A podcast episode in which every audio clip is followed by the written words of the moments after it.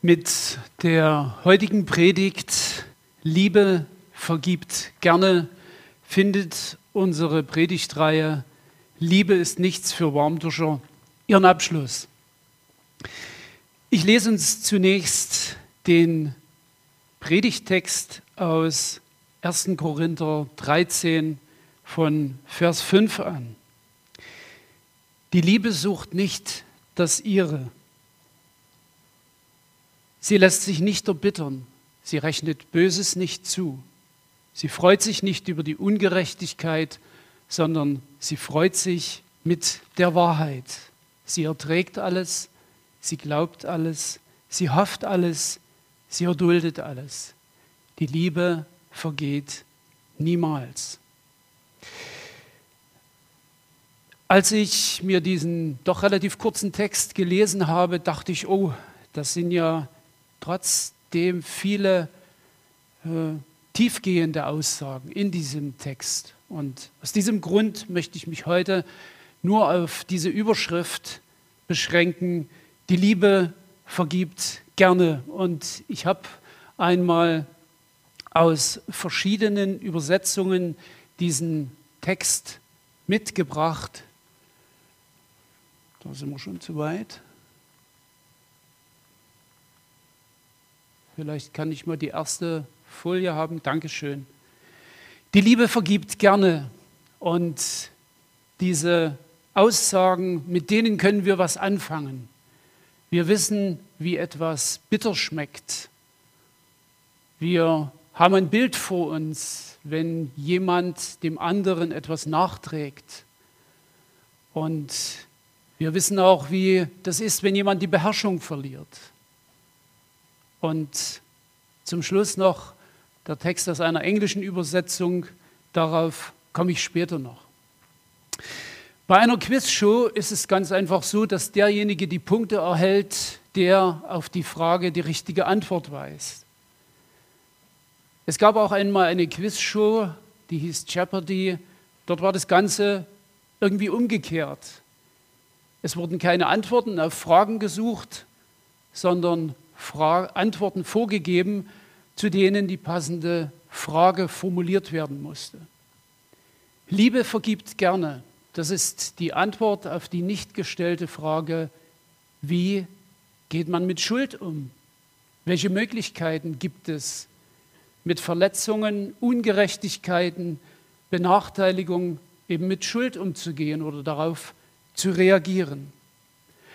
Liebe vergibt gerne, aber das ist nur eine Möglichkeit, wie man mit Schuld umgehen kann von vielen möglichen Reaktionen.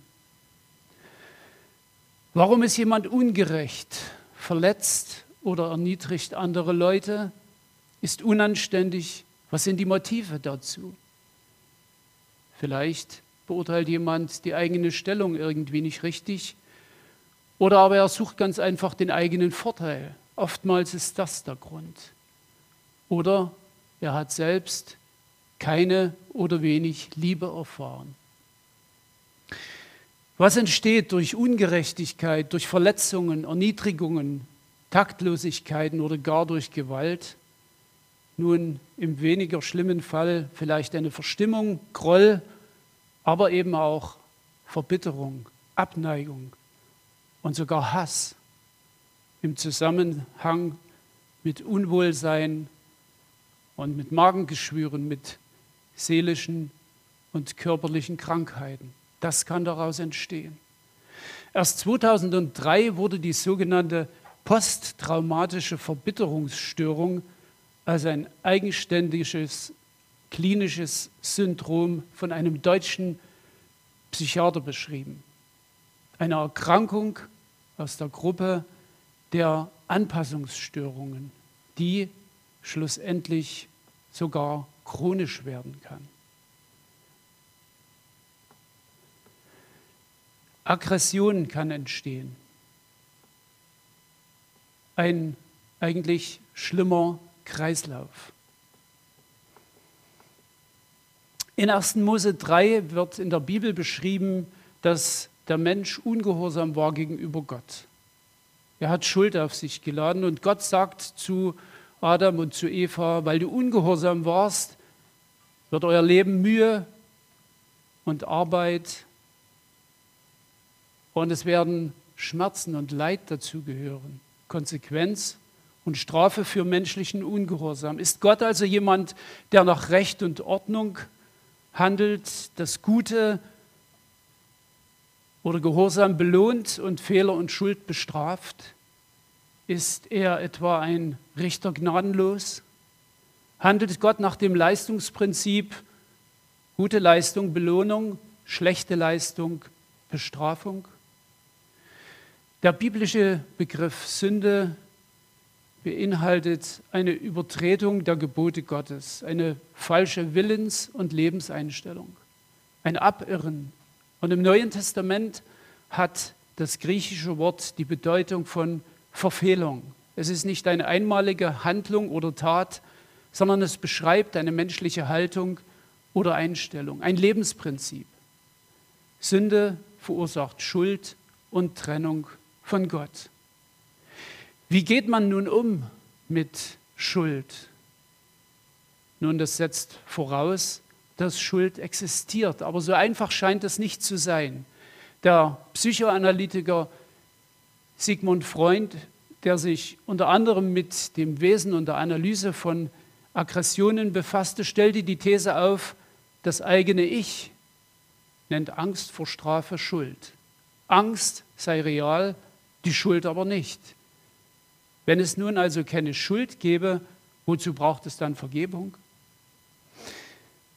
Karl Menninger, ein amerikanischer Psychiater, schrieb hingegen, es gibt Immoralität, es gibt unethisches Verhalten, es gibt unrechtes Handeln. Und er sagt weiter, die eigene Ich-Zentriertheit zu überwinden, ist keine Tugend, es ist eine rettende Notwendigkeit. Dieser Mann, dessen Leben auch nicht ohne Ecken und Kanten war, hatte Zugang zum christlichen Glauben, während Freud sich sogar als Feind der Religion bezeichnete. Schuld existiert vor Gott und Schuld existiert auch vor Menschen. Warum werden sonst Gerichtsprozesse geführt, um den Schuldigen zu überführen und zur Verantwortung zu ziehen? In Hebräer 9, Vers 22 lesen wir, ohne Blutvergießen gibt es keine Vergebung. Gott selbst schafft nach dem Sündenfall die Lösung, indem er anstelle von Adam und Eva ein oder vielleicht auch zwei unschuldige Tiere schlachtet, um die Sühnung der Schuld zu bewirken. Was ist nicht Sünde im biblischen Sinn? Wir hören ja auch oftmals solche Redewendungen von Sünde. Da heißt es beispielsweise, dass man an der Linie sündigt. Jetzt in der Adventszeit sicherlich ganz aktuell, indem man zu viele Kalorien zu sich nimmt. Oder aber es gibt einen Verstoß gegen die Verkehrsregeln, die Parksünder oder auch die Temposünder. Ganz interessanten Artikel habe ich gefunden. Ist man Sünder, wenn man mit 60 durch die Ortschaft fährt oder erst mit 242, wo die Geschwindigkeitsanzeige dann nur noch ein trauriges Gesicht machen kann? Nein, Sünde ist ein Prinzip, gegen Gottes Willen zu handeln. Nicht eine einzelne Tat, sondern ein Lebensstil. Und wenn man in der Bibel ins Alte Testament zurückblickt, lässt sich erkennen, wie man im damaligen Israel mit Schuld umgegangen ist. Sünde und Schuld erfordern Sühne, eine Ersatz- oder Gegenleistung. Ich lese einmal ein paar Verse aus 2. Mose 21. Dort heißt es ab Vers 12, wer einen Menschen so schlägt, dass er stirbt, muss getötet werden.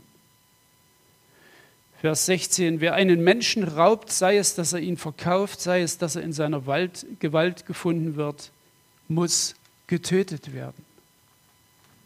Oder Vers 26, wenn jemand in das Auge seines Sklaven oder in das Auge seiner Sklavin schlägt und es zerstört, soll er ihn als Entschädigung für sein Auge als Freien entlassen.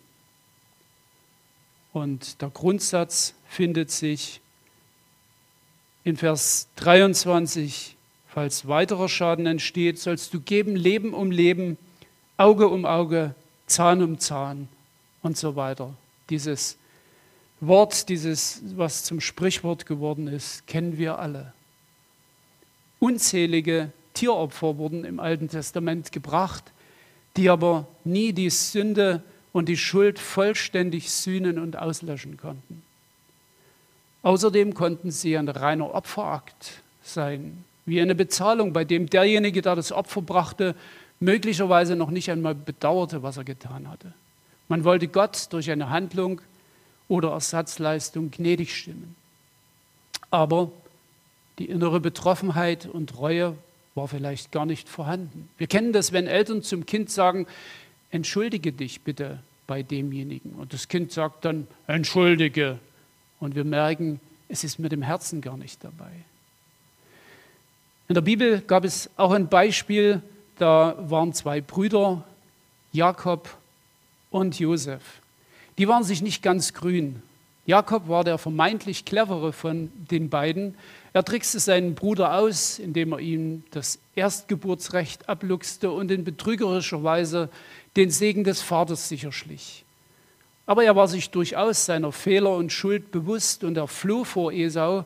Und als er nach vielen Jahren zurückkehrte, hatte er Angst, weil er wusste, er muss seinem Bruder wieder begegnen und er fürchtete seine Rache und er konnte nicht rückgängig machen, was er getan hatte.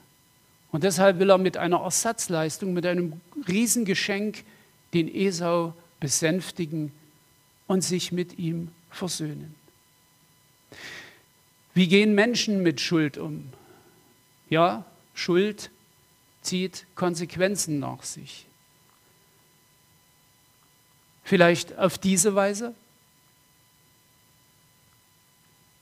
Oder etwa so? Nun, ich weiß nicht, ob der Weihnachtsmann wirklich alles sieht.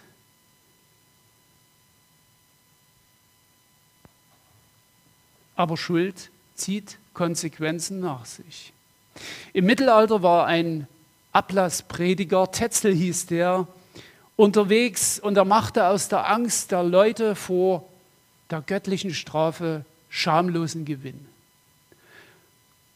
Luther schrieb in seinen 95 Thesen, jeder Christ, der wahre Reue und Leid hat über seine Sünden, hat völlige Vergebung von Strafe und Schuld, die ihm auch ohne Ablassbriefe gehört. Das ist ein völlig anderer Ansatz, wie Schuld vergeben werden kann. Wir wollen uns eigentlich nicht auf Buße oder Vergebung verlassen, sondern wir wollen lieber selber etwas tun. Wir wollen ein Opfer bringen, eine großzügige Spende, vielleicht eine Wallfahrt machen oder irgendein Projekt unterstützen.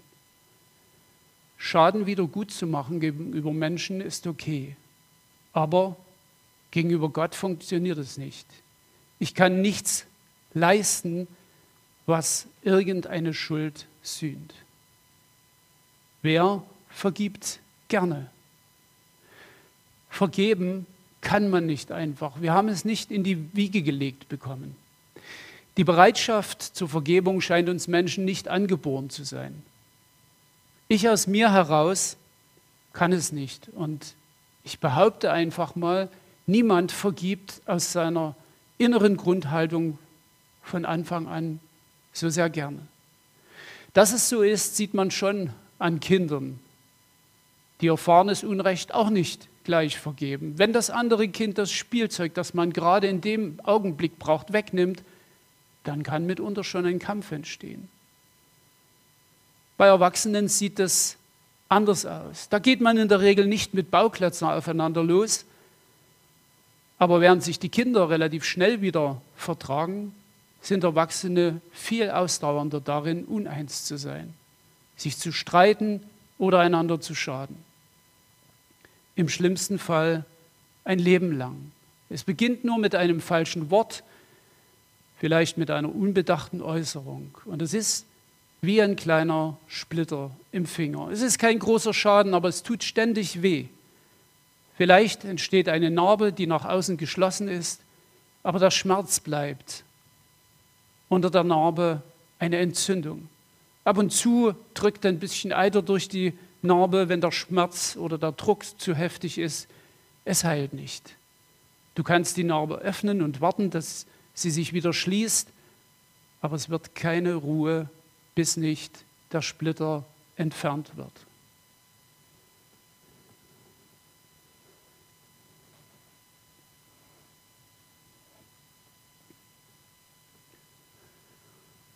Verletzungen werden oftmals von vermeintlich Stärkeren oder Rücksichtslosen an Schwächeren oder an Hilfsbedürftigen verübt.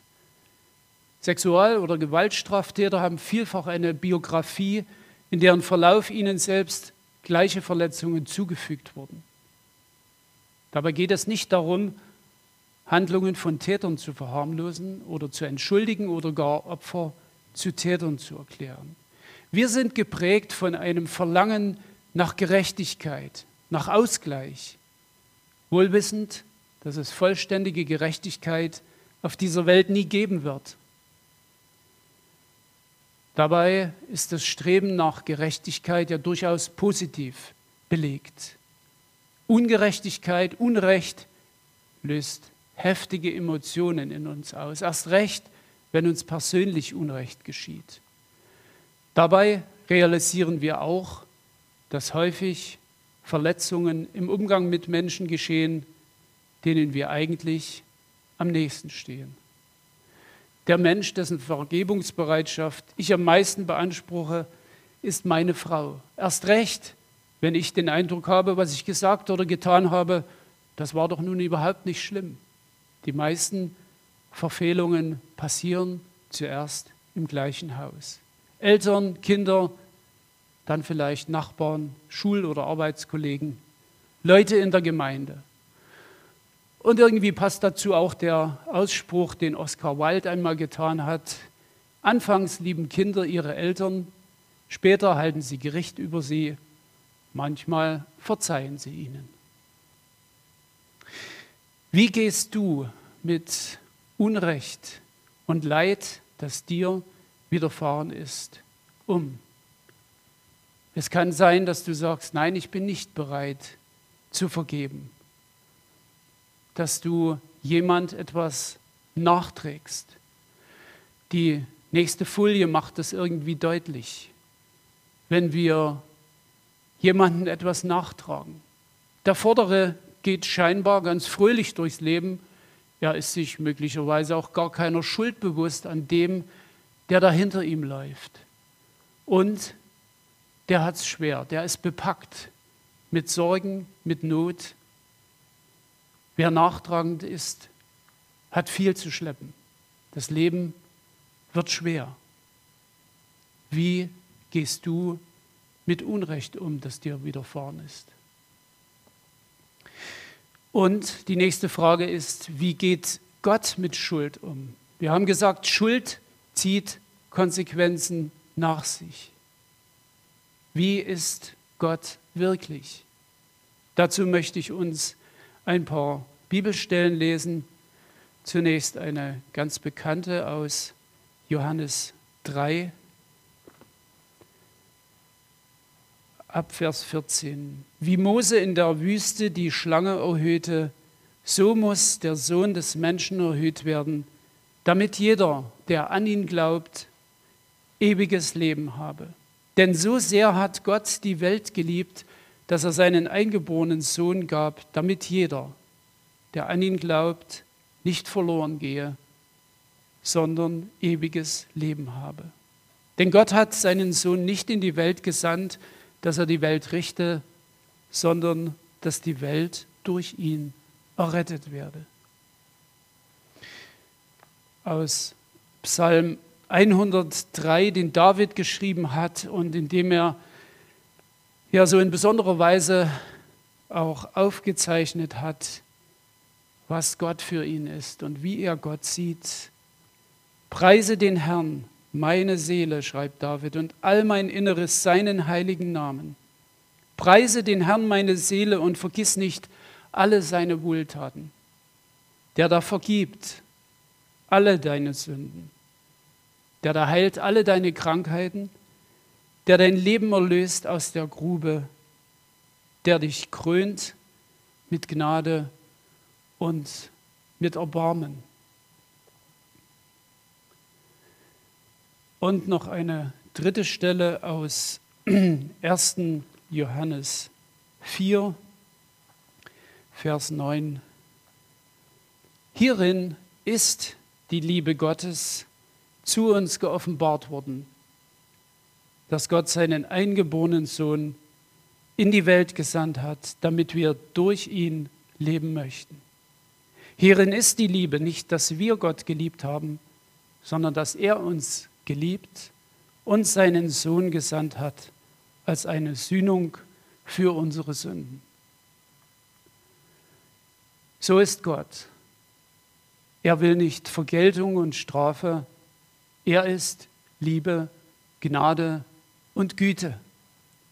Gottes Vergebung ist ohne Bedingungen, ohne Forderungen nach Vor- und Gegenleistungen.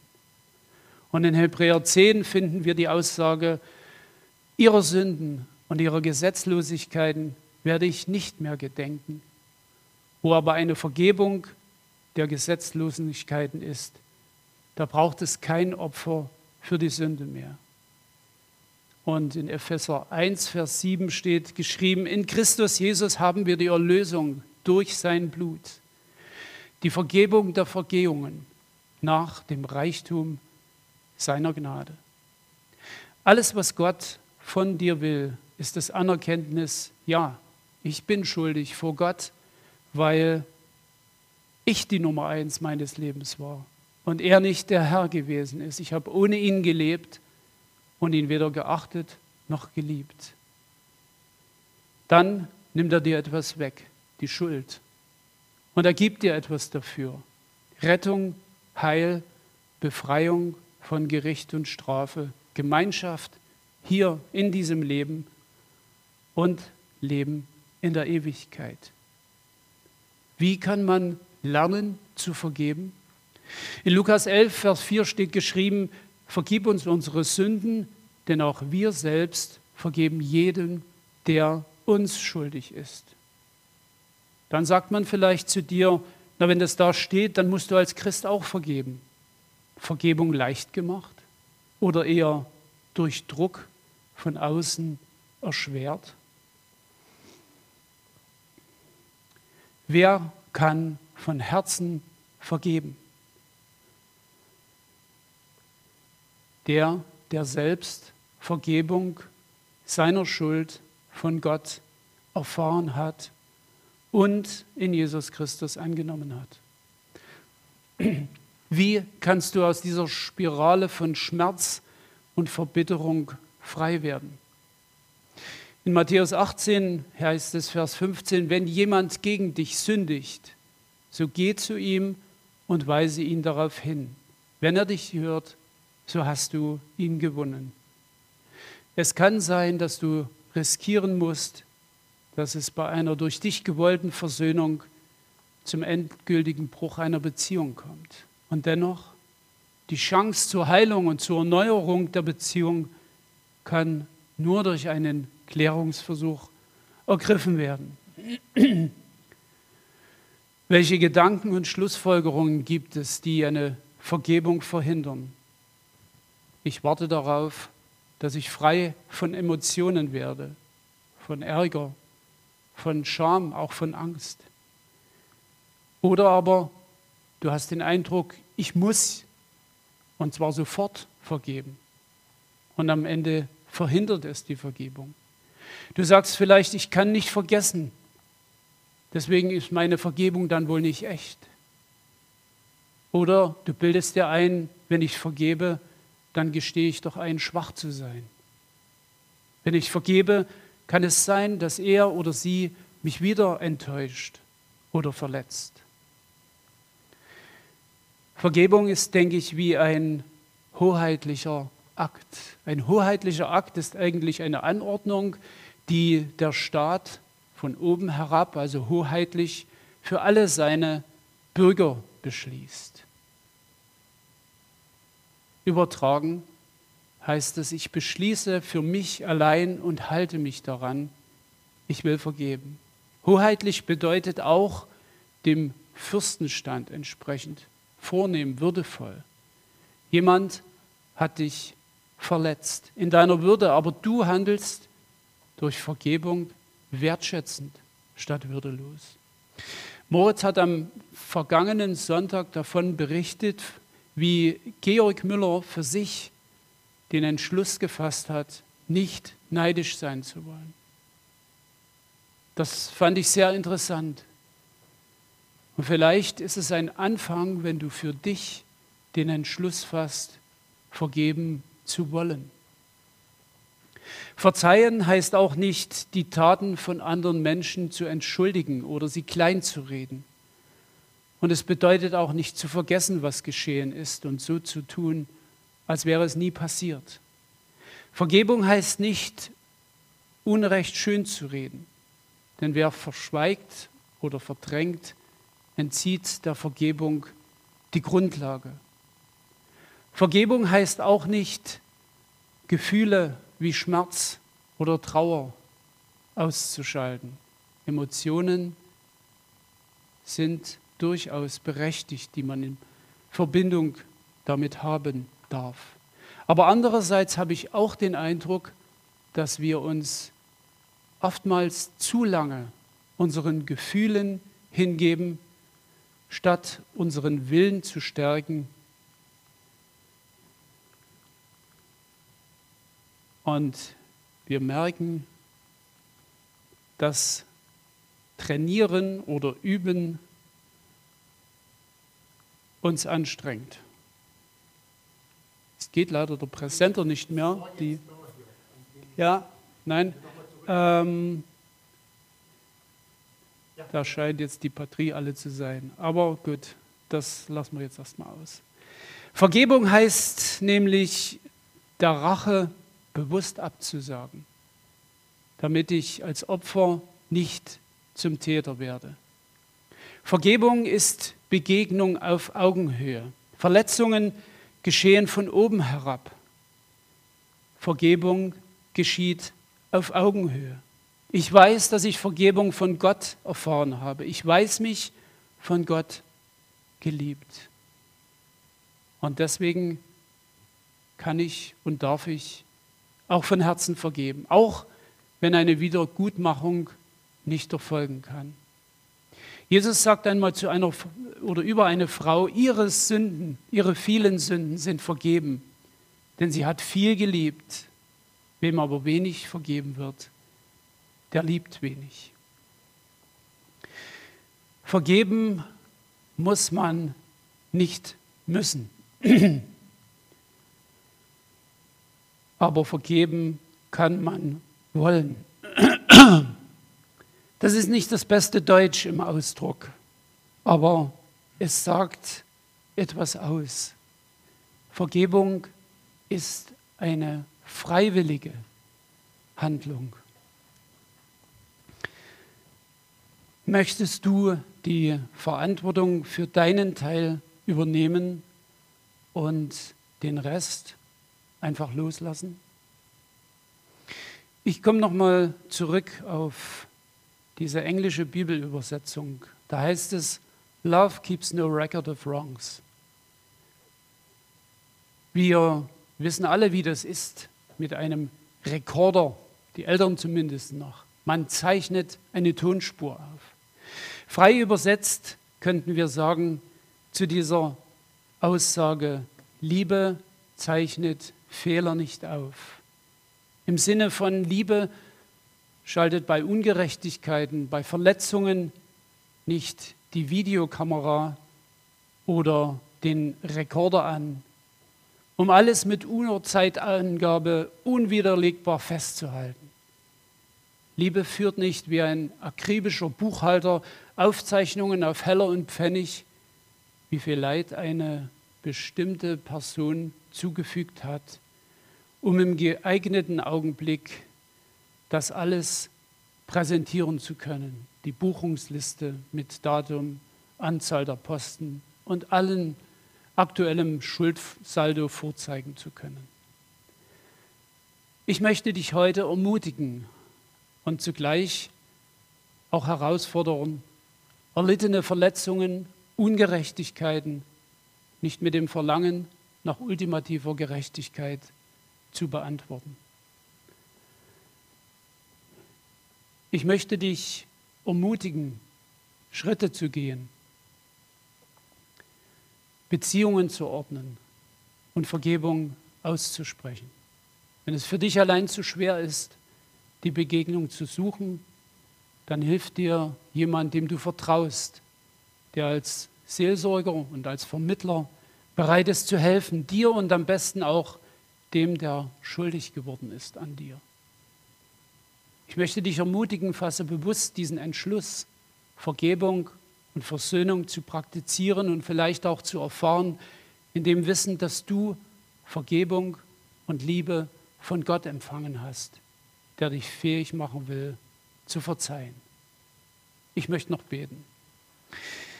Lieber Vater, hab vielen Dank, dass du der Urheber aller Vergebung bist, dass du uns Menschen Verzeihung, Versöhnung zusprichst, obwohl wir Schuld auf uns geladen haben.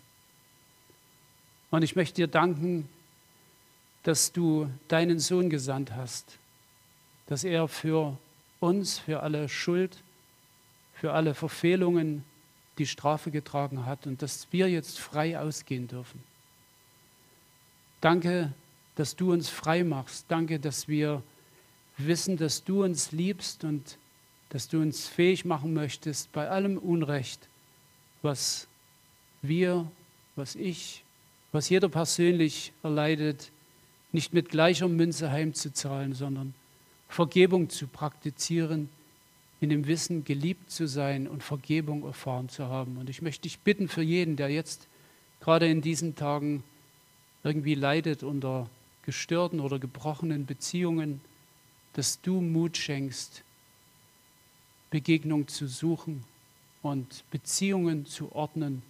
Und ich bitte dich, dass du Heilung schenkst. Amen.